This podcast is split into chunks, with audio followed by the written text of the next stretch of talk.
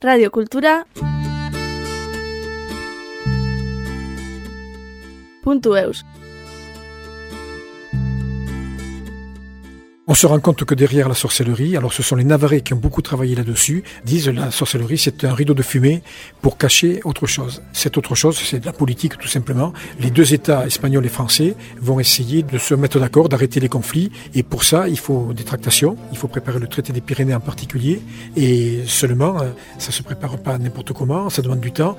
Et puis surtout, si jamais ça échoue, euh, il faut pas qu'on perde la face. Les Français en particulier veulent pas perdre la face. Donc on va camoufler au sens propre et au sens figuré c'est Tratou par la sorcellerie diabolique.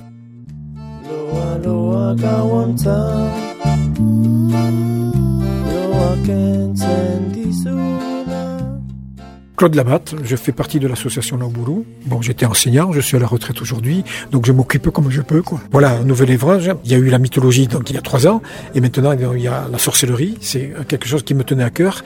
J'avais déjà fait un petit bouquin euh, précédemment, donc là j'ai décidé de faire autre chose parce que j'ai découvert qu'il y avait beaucoup de données nouvelles, que ce soit en France, que ce soit en Espagne ou ailleurs, même dans le monde entier, qui permettent de comprendre ce qu'on a vécu ici d'une manière très particulière, et puis surtout beaucoup plus costaud. Quoi. C'est plus du fantasme quoi.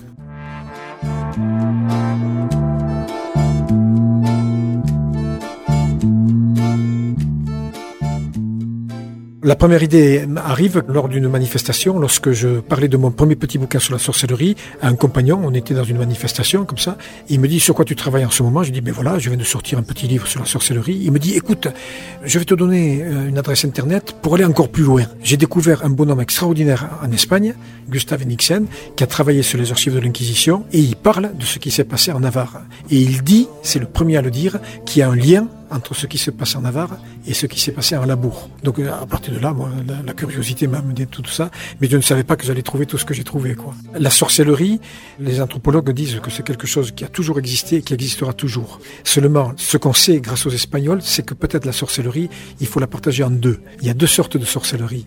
Il y a la sorcellerie populaire, c'est-à-dire celle des sorts qu'on jette, soit des gens qui peuvent utiliser des substances pour euh, planer complètement, euh, mais aussi peut-être pour guérir. Donc il y a cette sorcellerie qui existe encore aujourd'hui avec les rebouteux et tout ça. On les appelle plus sorcellerie, mais c'était ça, des gens qui avaient des dons. Mais dans cette sorcellerie, le diable n'intervient pas. Ça, c'est une donnée très importante. Et puis, pendant 200 ans euh, et un peu plus, il y a une autre sorcellerie qui se met en place avec l'Église et le pouvoir civil conjoint, qui vont euh, considérer qu'on peut inquiéter des gens au titre de sorcellerie parce qu'ils sont entre les mains du diable. Et le diable entre dans la sorcellerie. Jusque-là, il n'entre pas. Et il y a toute une histoire du diable que l'on connaît maintenant, grâce à des gens comme euh, Michel Bled, il s'appelle, qui a fait l'histoire du diable. On se rend compte qu'en fait, euh, il y avait des diables sur les églises romanes, mais ça, on ne parlait pas du diable ailleurs. Quoi. Mais avec la sorcellerie diabolique, au contraire, euh, le diable est le personnage central.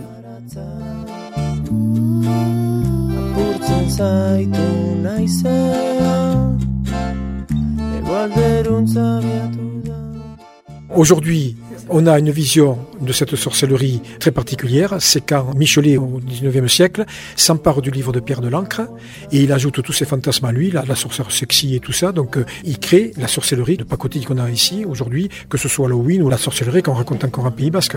Donc, ça, c'est une, sorcellerie vraiment de pacotille. C'est un folklore dérisoire complètement, alors que la réalité est beaucoup plus intéressante à étudier. Et puis surtout, on se rend compte qu'on a la même chose dans toute l'Europe à ce moment-là. On n'est pas les seuls à avoir ces choses-là. Une donnée très importante aussi pour les Basques ici. On a été accusé en fonction de ce qu'on vivait ici, mais on a été accusé de la même manière que les autres. Donc ça veut dire qu'il y a un espèce de réseau partout en Europe.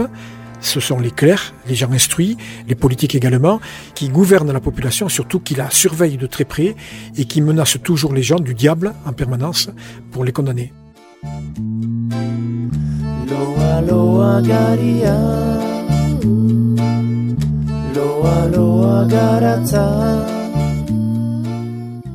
Alors les enjeux politiques, il y en a plusieurs. Il y a d'abord le roi qui va régler des comptes d'abord aux nobles du pays.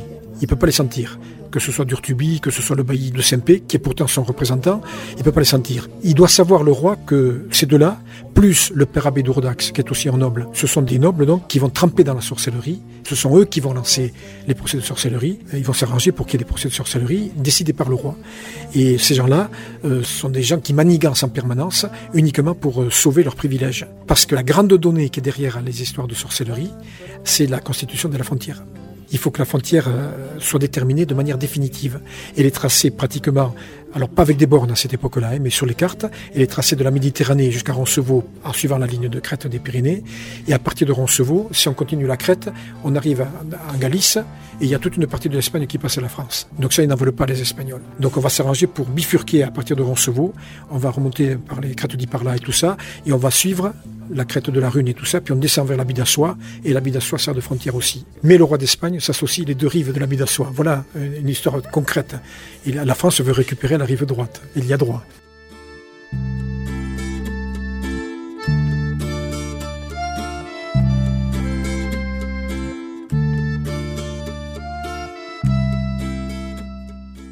C'est l'époque où commence ce qu'on appelle l'État moderne. Et c'est à partir de là, de cette époque-là, un peu avant et puis un peu après, il va y avoir les États-nations qui se mettent en place petit à petit. Il va y avoir beaucoup de changements en politique, mais également dans la société. La société euh, est victime de la peste, est victime des nobles en particulier. Il y a des soulèvements, euh, les gilets jaunes de l'époque. Quoi. Dans toute l'Europe, il y a des gens qui se révoltent contre les nobles à cause des taxes. C'est vraiment notre monde. Quoi. Et il y a également tous les migrants qui passent par ici et par les Pyrénées-Orientales également.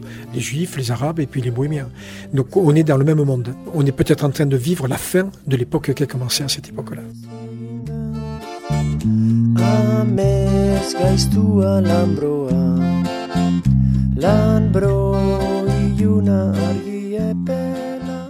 Pourtant, les archives sont riches. En tout cas, en Espagne, elles sont pratiquement toutes.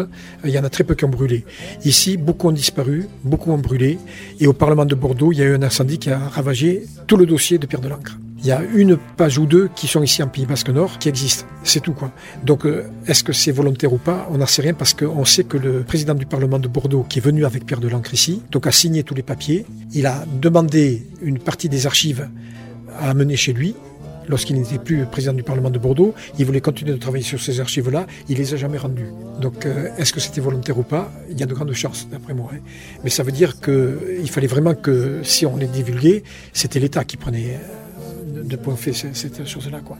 C'est vraiment des manigances en permanence. Quoi. Mais en même temps, ce qui reste comme archive ici est suffisant pour dire il y a eu procès de sorcellerie. Mais pas forcément ce qu'on en dit aujourd'hui, ce folklore de bas étage qu'on a promu quoi, ici. Gaboak entzen dizuna Euriak indez egin da.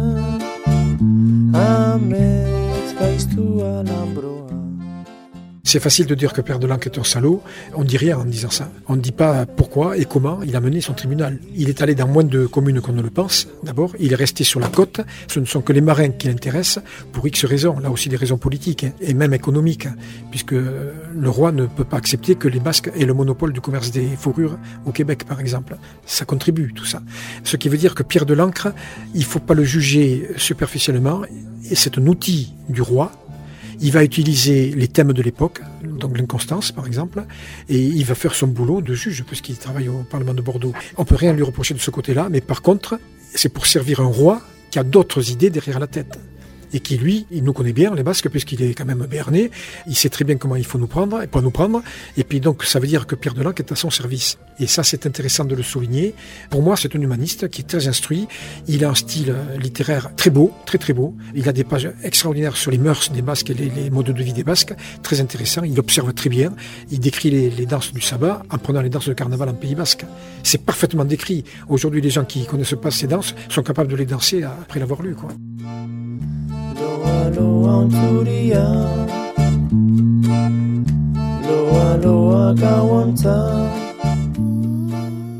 Il y a déjà des gens qui ont étudié là-dessus, qui ont parlé. Il y a encore des gens qui travaillent sur la sorcellerie et qui apportent des choses nouvelles. Et c'est ça qu'il faudrait peut-être vulgariser. Alors moi, je sais que j'ai choisi, je me suis servi beaucoup de travaux des autres, puisque moi, j'ai fait de la vulgarisation, mais j'ai cité leurs noms toujours dans la citation et j'envoie toujours les gens au titre du bouquin qu'ils ont écrit, de manière que les gens puissent continuer même le travail. Quoi. Et il y a énormément de travail à faire. Alors ça peut être un travail collectif également, euh, ce partir d'un travail. Bon, il y a les, filles qui ont créé par exemple les, les sorcières à, à, Cibourg. On peut aller plus loin, on peut garder ces personnages-là, moi j'y vois pas d'inconvénient, mais on peut tous les ans essayer d'étudier une page de Pierre de l'encre et de s'en servir à la fois pour faire une manifestation festive, mais également pour euh, réfléchir à ce qu'on a eu ici. C'est un exemple. J'étais prof, j'aimais bien travailler comme ça, mais je trouve que c'est intéressant de faire de la culture dans tous les domaines, c'est-à-dire à la fois le côté festif, le côté euh, historique, et puis pourquoi pas le côté anthropologique également, avec des spécialistes qui pourraient nous aider à aller encore plus loin et à voir comment aujourd'hui il se passe la même chose dans plein de pays du monde. Quoi. Par exemple, on peut parler d'actualité également.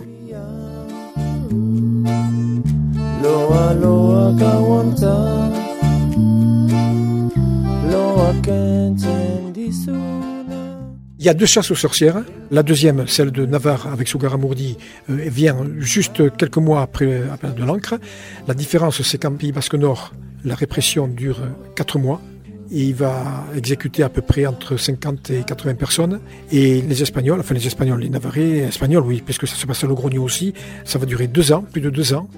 Et ils vont brûler 11 personnes, dont 5 étaient mortes en prison. Ils vont quand même les brûler sous forme de pantin, quoi. Mais je veux dire par là, il y a une, une, disproportion qui est assez extraordinaire. Donc il y a répression de toute façon. Mais ce qui est intéressant de voir, c'est que, notamment en France, il y a quelques personnes qui se soulèvent contre la sorcellerie. C'est Montaigne, par exemple, il y en a d'autres, mais qui commencent à dire non, il faut penser autrement.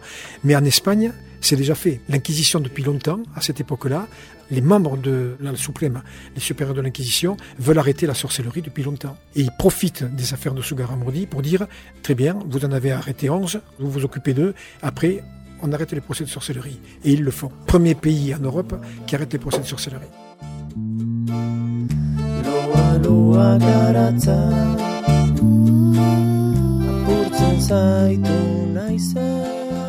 On dit toujours que la sorcellerie, c'est une affaire de femmes. Enfin, je veux dire, c'est les femmes qui ont subi. Or, c'est vrai la plupart du temps. Il y a à peu près 85 à 90 femmes sur 100 sorciers sorcières. Donc, ça veut dire c'est surtout les femmes. En Pays Basque, pour les procès de Pierre de l'Ancre, 50% de femmes seulement, si je peux dire. Et ensuite, 29% d'hommes et 17% de jeunes de moins de 17 ans. Pareil en Navarre. Beaucoup de, jeunes sont souvent accusateurs et témoins. Et ils disent des choses effroyables. Et on n'a jamais fait attention en Pays Basque. Ils ont raconté le sabbat comme on le raconte en Allemagne ou en Italie ou ailleurs. On ne s'est jamais posé la question. Parce que le nœud de la question, de tout ça, c'est qu'on a fait dire aux gens ce qu'on avait envie de dire. Pour les condamner, il fallait qu'ils avouent. Il n'y a pas de sorcière sans aveu. Donc on, on s'arrange pour qu'elles disent ce qu'on a envie de dire. Donc on va truquer les procès. On va mettre des interprètes véreux et ce sont les nobles qui vont les choisir. Donc les fameux nobles qui ont lancé les procès nomment aussi les, les interprètes. Loa, loa, garia. Loa, loa, garata. Il y, a, il y, a beaucoup de choses comme ça qu'il faut rétablir, qu'il faut présenter. Moi, j'essaie de le faire simplement, mais il faut certainement aller plus loin. Et on pourrait monter pas un colloque, mais des affaires de temps en temps, des émissions par exemple, qui initient les gens à tout ça et qui remettent les choses en place. Parce que par contre-coup, alors là c'est l'enseignant qui parle, c'est qu'on peut très bien, en comprenant ces affaires de sorcellerie, comprendre le fonctionnement de notre société aujourd'hui. On n'a plus de sorcellerie, mais c'est tout comme. On a des exclus, on les montre du doigt encore aujourd'hui. Donc ça nous apprend aussi à voir qui on est sans porter de jugement, c'est-à-dire que la sorcellerie, c'est peut-être un, moyen pédagogique aussi de comprendre comment fonctionne l'homme et la société. On, a, on a nos aveuglements, notamment en France, moi je trouve on est assez minable de ce côté-là. On a beaucoup de mots, beaucoup de tralala et de, bavardage, mais dans la réalité, on s'aperçoit qu'on n'avance pas. Je ne dis pas que c'était mon, propos dans le livre, mais j'essaie de le montrer également à la fin. Et puis alors j'ai aussi dans mon dernier chapitre, je parle rapidement de ça, mais je parle également de tout ce qu'on a fait pour le tourisme, vulgarisant la sorcellerie de manière horrible. On a inventé une fausse sorcellerie pour plaire aux gens.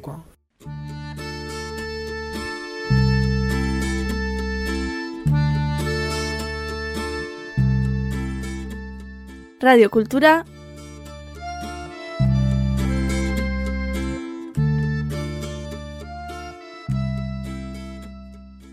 Punto eus.